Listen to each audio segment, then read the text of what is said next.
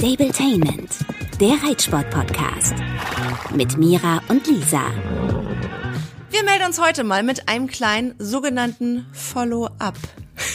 Genau, heute soll es einmal um alle Themen, die wir schon besprochen haben, die nochmal äh, Redebedarf haben, eingehen und erzählen, wie da der aktuelle Stand der Dinge ist. Zum einen um das Thema Druse soll es gehen, das war ja bei Lisa im Stall. Dann will ich kurz erzählen, wie es bei uns im Urlaub war in Dänemark und natürlich auch, was aus der Stallplanung geworden ist. Zunächst einmal muss ich dir ein Riesenkompliment machen. Du siehst wunderschön aus. Wieso hast du schon wieder ein Turnierblüschen an? Weil wir gleich los waren. Ich sitze hier und sitze auf heißen Kohlen, weil Lisa mal wieder lange gebraucht hat und ich eigentlich in zehn Minuten los muss. Aber ich nehme die Zeit jetzt noch, dass Lisa ihren Kaffee in Ruhe trinken kann und wir nebenbei ein bisschen erzählen können. Genau. Ich habe hier meinen Kaffee. Ich bin nämlich mega entspannt. Leute, es gibt gute Nachrichten von der Druse-Geschichte. Ich hatte ja mega Panik, weil es bei uns einen Druse-Fall gegeben hat. Wenn ihr nicht mehr wisst, was los war, könnt ihr euch das nochmal in der Folge vom letzten Mal anhören. Ähm, das ging so schnell zum Glück wieder weg. Also ich weiß nicht, ob sowas weggeht. Allerdings haben sich einfach nur insgesamt drei Pferde infiziert. Und man muss sagen, das liegt an den harten Lockdown-Maßnahmen bei uns im Reitstall. Das haben die gut gemacht. Im Nachhinein siehst du es jetzt auch so, sehr gut. Ja, klar, also in dem Moment ist es natürlich schrecklich, Voll, wenn das Pferd ja. zwei, zwei, drei, vier Wochen nicht, der durfte nicht auf sein kleines Paddock, der durfte nicht mit anderen raus. Man musste sogar ein bisschen, ehrlich gesagt, darauf achten, dass man nicht überall in jeder Ecke grasen geht, weil dann kann man sich das ja gleich wieder sparen.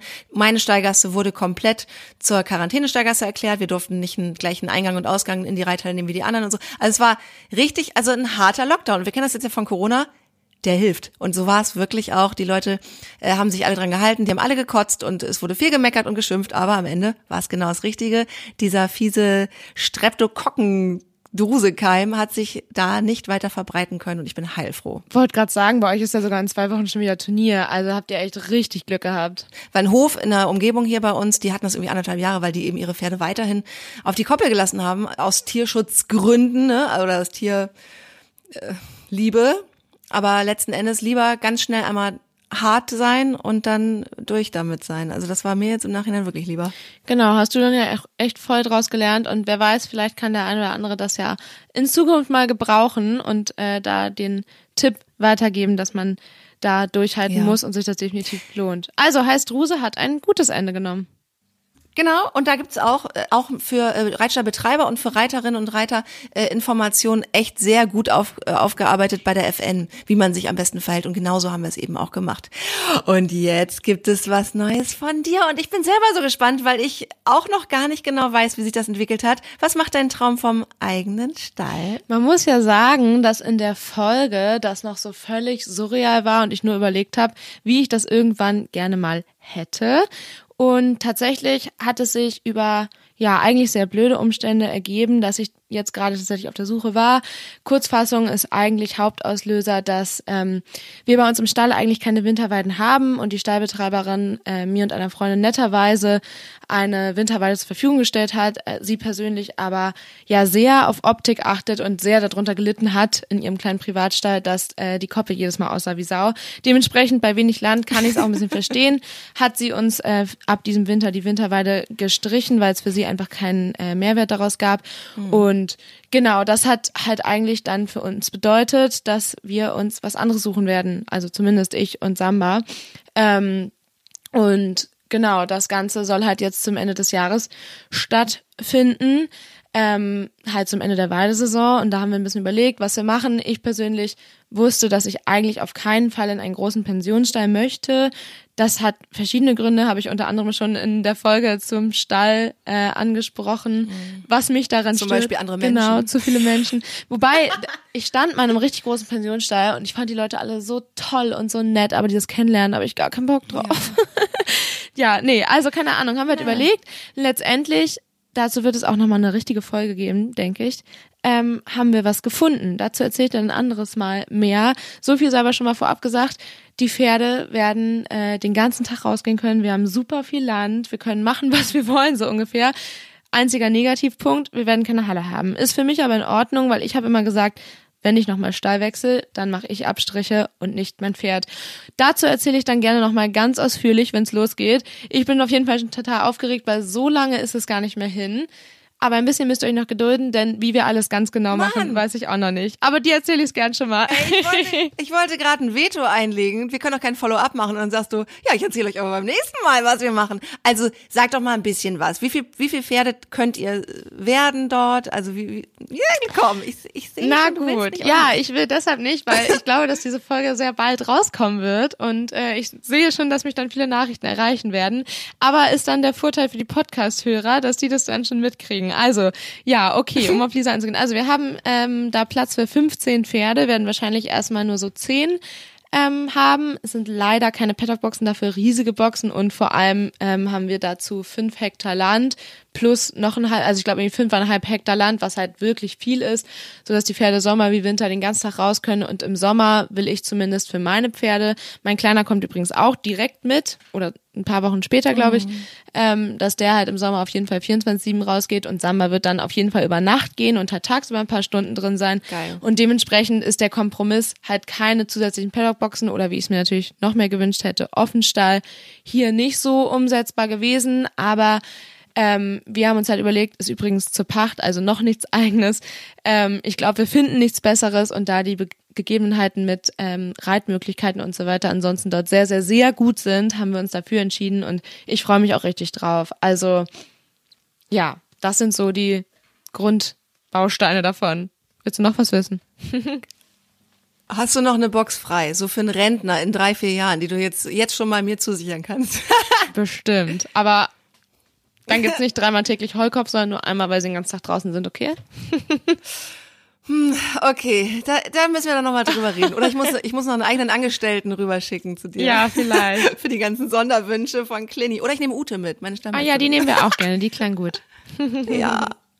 Ja, die ist super.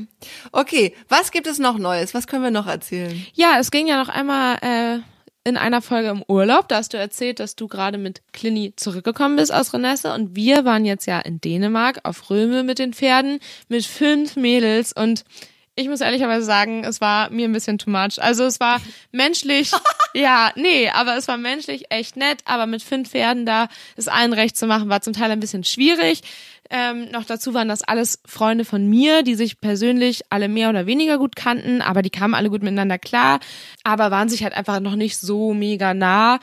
Ähm, aber wir haben, Hattest du da Druck, wie jetzt? dass du sozusagen verantwortlich dafür bist, dass sich die Mädels verstehen? Also fühlst du dich dann da so ein bisschen unter Druck? In der Situation jetzt gar nicht, aber ich habe es häufiger mal, dass ähm, Freunde sich über mich kennenlernen quasi, also wie beim Essen oder auch mal feiern oder so, als das noch ging. Ähm, da habe ich schon manchmal, also Druck nicht, aber ich habe irgendwie das Bedürfnis, dass die sich alle verstehen. Das ist mir irgendwie immer wichtig. Da wieder Punkt Thema harmoniebedürftig. ähm, Ja, ja. ja, aber nö, also das hat eigentlich gut geklappt. Es war halt einfach ein bisschen schwierig, es klingt ja so dramatisch. Es war mega, mega schön. Wir hatten richtig Glück mit dem Wetter. Die Pferde fanden es richtig gut. Samba hat da immer geschlafen. Die standen ja 24-7 auf der Weide. Aber wie gesagt, also ich habe trotzdem daraus mitgenommen, wir waren sonst immer nur zu zweit, dass es so in zwei bis zu vier Leuten, glaube ich, ganz gut ist, aber mit fünf Leuten halt einfach echt eine große Gruppe. Meinst du das darauf bezogen, dass der eine gern den ganzen Tag galoppieren will, der andere will aber gemütlich und dann muss Genau, man irgendwie gucken, ja. wie man das unter einen Hut bekommt? Ach sowas, ja, okay. Das habe ich mir schon gedacht. Ja, und dann das Tempo auch eine Frage ist, wenn da jemand ein bisschen unsicherer ist oder so und einer vielleicht auch sagt, er will da mal ein bisschen laufen lassen und also es ist halt irgendwie ein bisschen schwierig, wenn man es allen gerecht machen will und ähm, das größte Problem war eigentlich gar nicht, dass da jemand nicht Rücksicht nehmen wollte, sondern dass da mit Wind und so weiter am Wasser die Kommunikation so schwierig war und es dadurch halt einfach mal ein paar komische Situationen gab, weil irgendjemand was falsch Genau, wir haben uns nicht verstanden. Ja, genau, genau, das war halt Weil es so laut war. ja, oder jemand zu leise gesprochen hat. Also das war letztendlich echt das größte Problem. Aber wie gesagt, also klingt negativ. Ähm, es war mega schön und also für mich auch sowieso mit meinen ganzen Mädels da mit dabei so ungefähr. Aber ich glaube, in einer kleineren Gruppe wäre es noch entspannter und erholsamer gewesen. Okay, krass. Und ähm, du hast gesagt, Samba hat viel geschlafen, also der hatte gar keinen Stress, so im Gegensatz zu Clini das letzte Mal. Nee, eigentlich gar nicht. Das Einzige, was da ein bisschen blöd war, ähm, wir hatten dieses Jahr eigentlich ja zum Glück für die anderen mal ordentlich Gras auf den Weiden und Samba ist ja leider Sommerexzema. Und durch das plötzliche mehr Gras hatte der halt richtig Probleme mit Juckreiz und da war nicht mal ein Baum oder so, wo er sich hätte dran scheuern können und dementsprechend war es halt dann zwischendurch echt, ich musste ihn dann zwei bis dreimal täglich eincremen und habe da auch versucht, ihn ein bisschen zu kratzen und ihm da zu helfen ähm, und das oh. war echt bitter. Es war Gott sei Dank nur an Tag drei und vier von vier Tagen, aber das war echt ein bisschen blöd, aber ansonsten hat er super viel geschlafen, viel Fellpflege gemacht, was er sonst nicht so macht und ja, also ich glaube, ihm ging's gut da. Voll, das klingt voll nach Wellness. Wobei ich nicht verstehe, was viel Gras mit dem Sommerexem Ach so, Sommerexem ähm, ist häufig auch ein Problem mit Eiweißüberschuss. Viele denken ja nur, mhm. dass das Problem ist, diese kleinen Kriebelmücken, die sich halt in Mähne und Schweif zu setzen. Das ist auch meistens zentraler Faktor. Bei Samba eigentlich auch, aber wenn er zum Beispiel viel Eiweiß hat durch Futterumstellung zu viel Futter oder halt ja zu viel Gras oder plötzliche Umstellung, dann ähm, genau, juckt's halt auch mehr. Da kann man übrigens super gut entgegenwirken mit ähm, Schwitzen, also mit Arbeit, wenn man solche Umstellungen bevor hat. Ähm, genau, aber das war dann halt echt ein bisschen sehr doll. Soll man ja eigentlich auch nicht machen, dass die dann plötzlich so viel Gras fressen. Weil bei uns ist halt nichts drauf zu Hause. Da stehen sie erst nicht 24-7, sondern nur halt den Tag über. Und zweitens ist halt fast nichts drauf. Also ist halt einfach nochmal ein Unterschied. Weil du sie im Winter so versaust. Hä? Wie, ach, die Koppel. Das war doch das Thema. So, ja, stimmt. Dass die Sommerweiden im Winter Geil. so Ja, leiden. nee, das, also da, da haben wir ja Gott sei Dank eine andere Weide, aber halt super wenig Weideland und dadurch ist halt ja. so abgefressen und da nichts drauf. aber stimmt, die Winterweide ist dann ja auch nicht zu gebrauchen gewesen. Nee, genau, also das war ein bisschen blöd, aber das war dann auch okay, weil es war dann zu Hause auch wieder gut und ähm, ja, also ich kann es immer wieder sehr empfehlen und will da echt jedes Jahr immer wieder hin, weil ich das da so liebe. Übrigens fragt auch immer, ich bin oh. immer ähm, bei Sigurd Thomsen im Stall da. Viele gibt's da ja auf Röme nicht. Ähm, da kann man eigentlich alles machen, wie man will, muss es aber auch selber machen. Also man kommt da an und kriegt nicht viel Introduction, sondern muss einfach machen, wie man will. aber das finde ich auch voll geil. Hat man ja auch ich möchte im Urlaub, Urlaub, ich möchte ja. ja, ich möchte dann so eine richtige das ist halt Urlaub mit, auch mit meinem Pferd und ich möchte dann so viel Zeit verbringen und ich liebe das dann alles selber zu machen. Voll, wir waren auch morgens ah, mittags abends zum Füttern los. da und so und hatten halt ja. mega Glück mit dem Wetter. Es war viel wärmer als gedacht. Habe auch einmal ordentlich Sonnenbrand gekriegt. Aber ja, also das müssen wir auf jeden Fall nochmal machen. Schön. Wie immer. Ey, das Thema Füttern im Urlaub. Warum füttert man eigentlich so gerne? Also ich finde, Füttern, ist, ist das so eine Form der Zuneigung, der Fürsorge. Ich habe Bertha, meinen kleinen Dackel, jetzt neuerdings manchmal bei so einer Oma, sie möchte übrigens Tante genannt werden, aber sie ist eine richtige Oma. Äh, und die stopft halt auch die ganze Zeit Leckerlis in meinen Hund, so dass der sich, wenn sie, wenn ich sie von Oma wieder abhole, nicht mehr bewegen kann. Und ich habe mich schon mal gefragt, Warum will man so gerne füttern? Was ist das Schöne an Füttern? Das ist wahrscheinlich die Mutterinstinkte. Gute Frage. Ja, aber das ist eben dann in so einem Pferdeurlaub liebe ich das. Immer dieses dann zubereiten und rummatschen und oh. Toll. Also, jetzt habt ihr okay, einmal ein kleines Update von uns, was so passiert. Und ich freue mich schon mega auf die nächste Folge, wenn es dann vielleicht auch bald um mehr Details zum neuen Stall geht.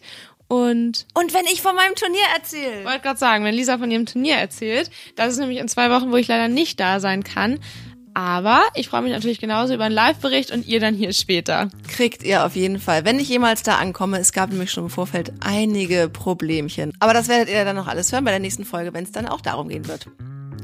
Denkt dran, folgt uns, schreibt uns, nehmt Kontakt mit uns auf und gebt uns gerne fünf Sterne. Da freuen wir uns mega drüber. Ganz genau. Bis zum nächsten Mal. Tschüss. Stabletainment, der Reitsport-Podcast. Mit Mira und Lisa.